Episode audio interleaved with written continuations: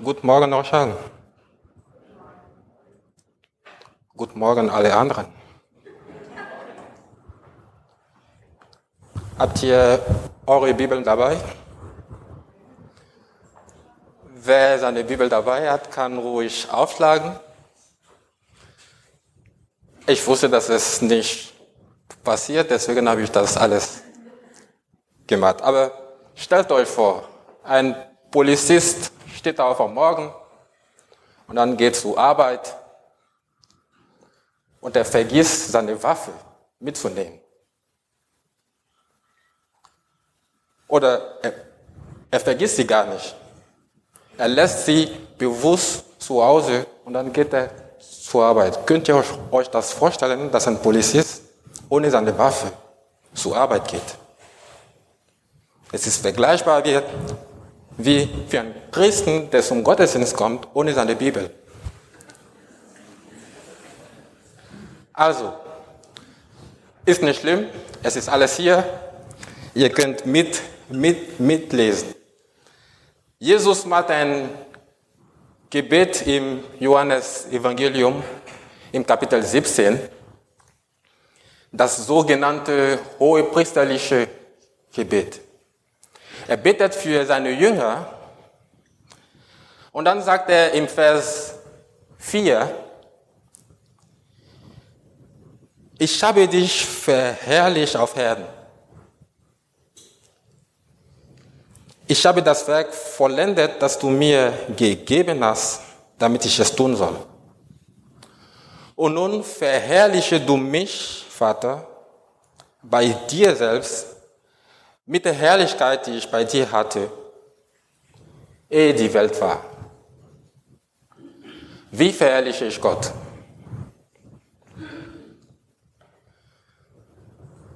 Verherrlichen ist, ist einer der Worte, die wir in unserem christlichen Vokabular gerne nutzen.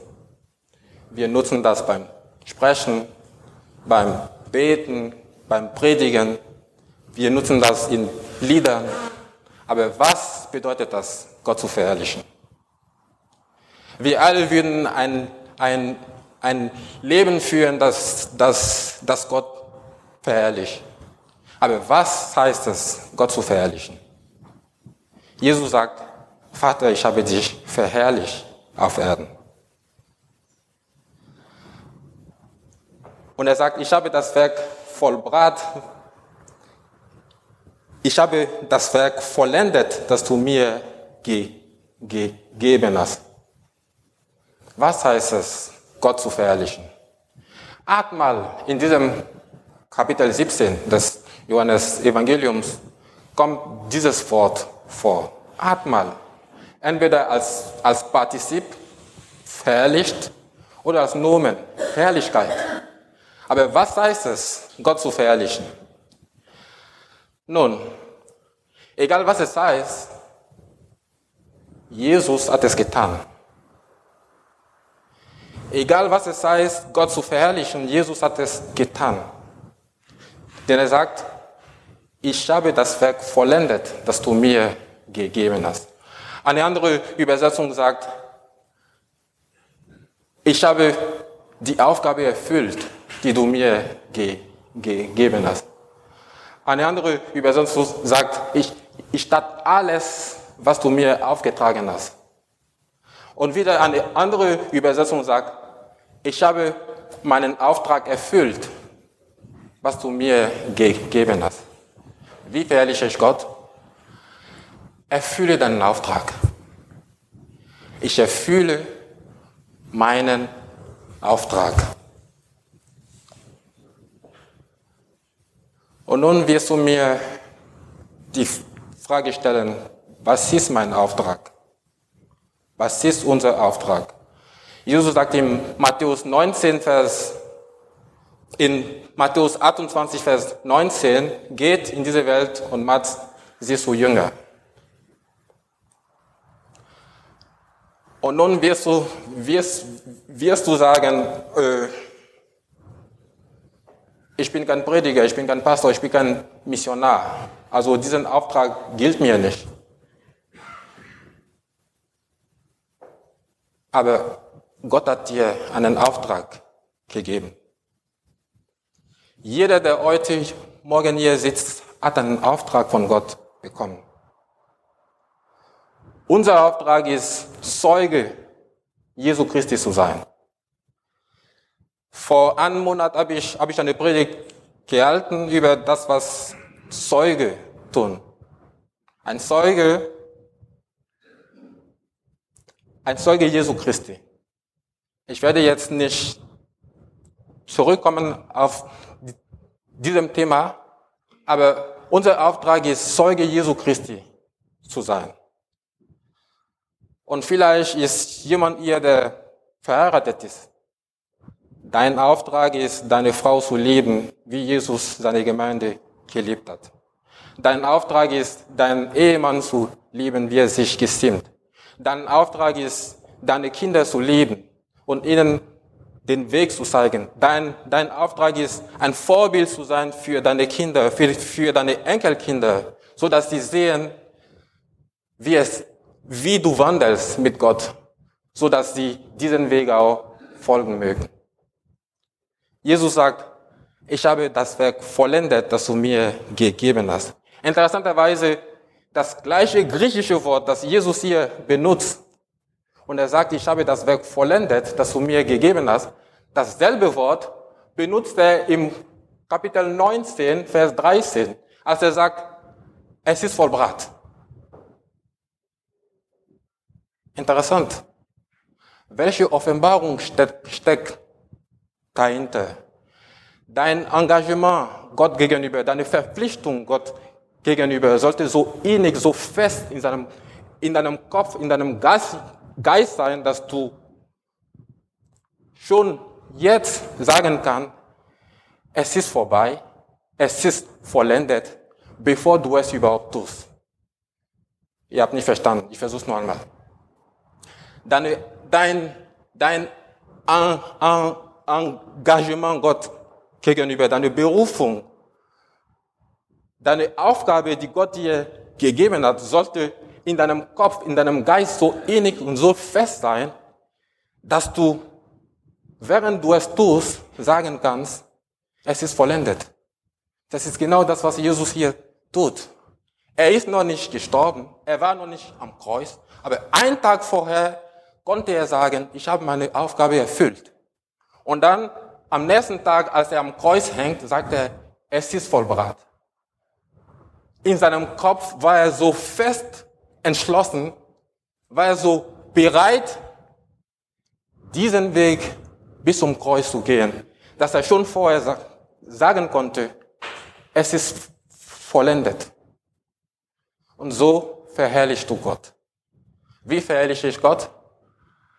Ich erfülle meinen Auftrag. Jesus betet weiter und dann sagt er in Vers 6, ich habe deinen Namen den Menschen offenbar gemacht, die du mir aus der Welt gegeben hast. Ich habe deinen Namen den Menschen offenbar gemacht, die du mir aus der Welt gegeben hast. Wie verherrliche ich Gott? Ich offenbare seinen Namen. Der Name Gottes ist immer eine, eine Offenbarung des Wesens und des Charakters Gottes. Versteht ihr das? In der Bibel gibt es so viele Namen. Gott hat sich so viele Namen gegeben. Und jeder einzelne Name ist eine Offenbarung des Wesens und des Charakters Gottes. Und Jesus sagt, ich habe deinen Namen offenbart. Ich habe deinen Namen den Menschen offenbar gemacht. Ich habe dich offenbart. Was heißt das? Ich habe den Menschen gezeigt, wer, wer du bist. Ich habe, ich habe dich zutage gebracht. Ich habe deinen Charakter gezeigt. Ich habe gezeigt, wie du bist, wie du leben würdest. Wie verherrliche ich Gott? Ich zeige seinen Charakter und seine Integrität. Ich, Wenn du ein, ein, ein, ein Geschäftsmann bist, dann zeigst du der Welt, wie Jesus Geschäfte machen würde. Wenn du eine Bankkauffrau bist, dann zeigst du der Welt, wie Jesus als Bankkaufmann arbeiten würde. Wenn du ein Lehrer bist, zeigst du der Welt, wie Jesus seine Schüler und seine Jünger behandeln würde als Lehrer. Wie verherrliche ich Gott? Nicht nur, indem ich meinen Auftrag erfülle, nicht, aber ich, ich zeige seinen Charakter. Ich zeige der Welt, wie Jesus leben würde. Jesus betet weiter und er sagt, und nun verherrliche du mich, ne, in Vers 6, ich habe deinen Namen den Menschen offenbar gemacht, die du mir aus der Welt gegeben hast. Er sagt, die du mir aus der Welt gegeben hast. Die du mir aus der Welt gegeben hast. Er sagt, sie waren deins. Du hast sie mir gegeben. Du hast sie mir gegeben. Sie waren deins.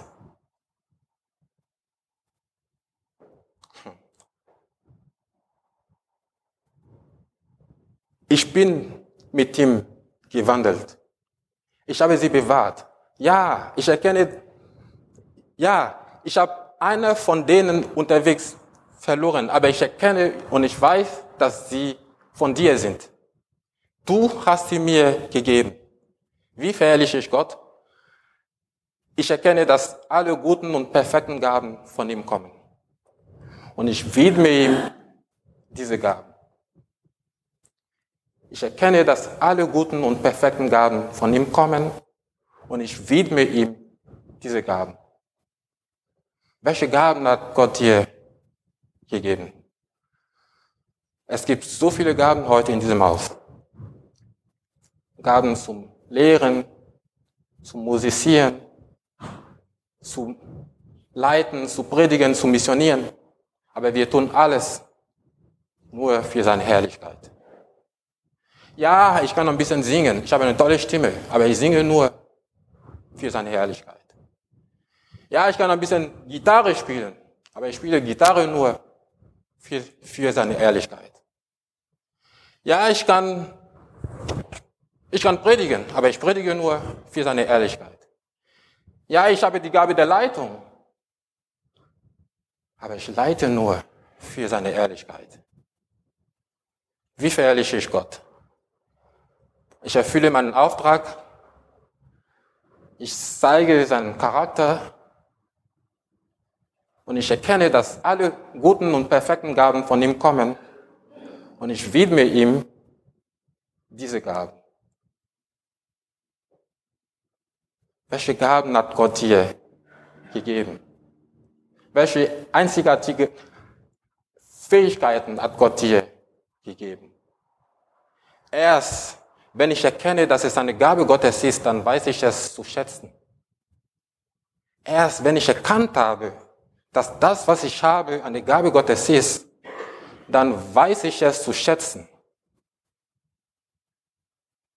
In der Gemeinde, in der ich meinen Dienst be begonnen habe, in Dienstlagen, es gab dort keinen Musiker.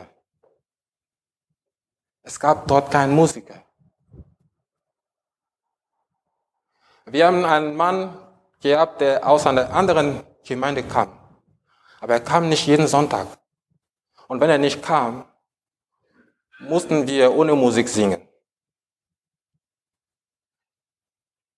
Wir mussten ohne Musik singen. Oder Lieder-CDs ab, abspielen. Aber hier, wir haben Conny, wir haben die Tabea, wir haben die Christine, wir haben die Suse. Und wir nehmen all das so selbstverständlich. Erst wenn du erkannt hast, dass es eine Gabe Gottes ist, dann weißt du es zu schätzen. Ja, die Musiker hier in dieser Gemeinde sind, eine Gabe Gottes für diese Gemeinde. Die Gemeindeleitung ist eine Gabe Gottes für die Gemeinde. Die Kinder sind eine Gabe Gottes für diese Gemeinde. Die älteren Leute sind eine Gabe Gottes für diese Gemeinde. Pastor Edwin ist eine Gabe Gottes für diese Gemeinde. Also, wie wir mit diesen Gaben umgehen. Wenn ich weiß, dass es eine Gabe Gottes ist, dann muss ich mit dieser Gabe in einer Art und Weise umgehen, die Gott verherrlicht. Ist das nicht so? Einige von euch haben Freunde. Deine Freunde sind eine Gabe Gottes für dich. Also, die Art und Weise, wie du deine Freunde behandelst, muss Gott verherrlichen. Erst wenn ich erkannt habe, dass es eine Gabe Gottes ist, dann weiß ich es zu schätzen. Ehemann, Ehefrau, Kinder, Enkelkinder sind alle eine Gabe Gottes. Wie verherrliche ich Gott? Ich erfülle meinen Auftrag. Ich zeige seinen Charakter und ich widme ihm meine Gaben. Und jetzt passe sehr gut auf, denn Jesus betet weiter und er sagt im Vers 11, und ich bin nicht mehr in der Welt, diese aber sind in der Welt. Und ich komme zu dir, heiliger Vater, bewahre sie in deinen Namen, die du mir gegeben hast. Hm, ich liebe das. Er sagt, heiliger Vater, bewahre sie in deinen Namen, die du mir gegeben hast. Also bewahre sie in deinen Namen. Bewahre wer? Die du mir gegeben hast. Er spricht hier von seinen Jüngern. Er betet für, für seine Jünger. Heiliger Vater, bewahre sie in deinem Namen. In einer anderen Übersetzung steht, erhalte sie in deinem Namen. Und wieder eine andere Übersetzung sagt, beschütze sie in deinem Namen. Ah, ich, Ihr versteht immer noch nicht. Also. Gut, ich habe hier eine Uhr. Und diese Uhr ist ein Geschenk von einem alten Mann, von einem 70-jährigen Mann aus Dienstlagen.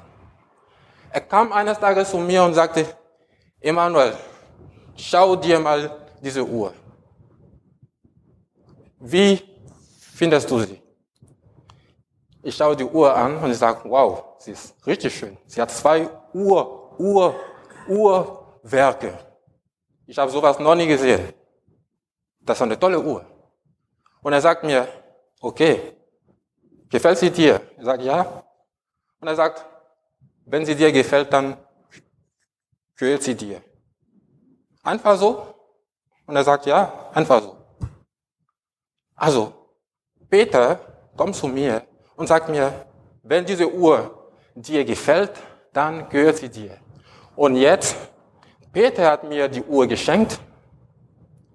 Und jetzt nehmen wir an, Gerhard ist heute Peter. Peter, du hast mir diese Uhr geschenkt. Ich bin dir dafür dankbar. Dankeschön dafür. Und nun komme ich zu, zu Peter und sage ihm, hier, nimm es, bewahre es, Erhalte es. Beschütze es. Nicht wahr? Ich will meine Ruhe wieder an. Danke. Das ist, das ist, das ist genau das, was Jesus hier tut. Er sagt, Vater, du gabst sie mir. Und nun, ich lege sie wieder in deine Hände. Nimm sie, bewahre sie, erhalte sie, beschütze sie. Versteht ihr das?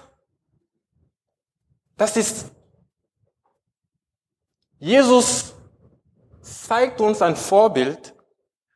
Er hätte das nicht tun müssen. Er ist Gott in Person. Er konnte die Jünger beschützen. Er konnte sie erhalten. Er, er konnte sie bewahren. Aber er sagt, nee, meine Hände sind nicht groß genug. Der Vater ist größer als ich. Der Vater wird sich erhalten. Der Vater wird sich bewahren. Vater, du gabst sie mir. Hier, ich lege sie wieder in deine Hände. Das haben wir vorhin gesungen. Ich lege mein Ganzes in, in deine Hände. Vater, hier, nimm sie, bewahre sie, erhalte sie, beschütze sie. Jesus hat uns gelehrt, was Demut ist. Und hier ist ein großes Geheimnis für Pastore und Gemeindeleiter, dass sie ihre Dienste in Gottes Hand legen. Egal wie groß der Dienst ist. Egal wie groß die Gemeinde ist. Meine Hände sind nicht groß genug. Vater, ich lege sie wieder in deine Hände. Ich lege sie in deine Hände. Ich weiß, ich kann diese Aufgabe nicht erfüllen. Wenn es nur um mich ging, wird alles schief gehen. Ich kann das nicht. Also, ich lege sie in deine Hände. Du kannst deine Ehe nicht von dir selbst erhalten. Du kannst diese Beziehung von dir selbst nicht erhalten. Du kannst deine Kinder nicht bewahren. Du kannst sie nicht beschützen. Also, ich lege sie in seine Hände. Ich lege sie wieder in seine Hände. Denn ich sage euch, was den Unterschied macht. Wenn du diese Gaben für dich allein festhalten willst, wirst du, es, wirst du sie verlieren. Wenn du sie egoistisch für dich allein festhalten willst, willst wenn du dich daran festklammerst, wirst du sie zerquetschen, wirst du sie verlieren. Denn es kommt alles darauf an, in wessen Hände diese Gabe am Ende sind. Es gab einen kleinen Junge. Er hatte einen Vogel, einen Kolibri. Er liebte den Vogel, er liebte den Vogel. Steht auf am Morgen, er futtert den Vogel, bevor er, er zur Schule geht. Er kommt von der Schule zu Hause, verbringt so viel Zeit mit dem Vogel. Und dann kamen die Schulferien. Dann ging er zu seinen Großeltern für ein paar Wochen. Als er wieder zurück nach Hause kam, das erste, was er get getan hat, er rannte in dem Zimmer, wo der Vogel war.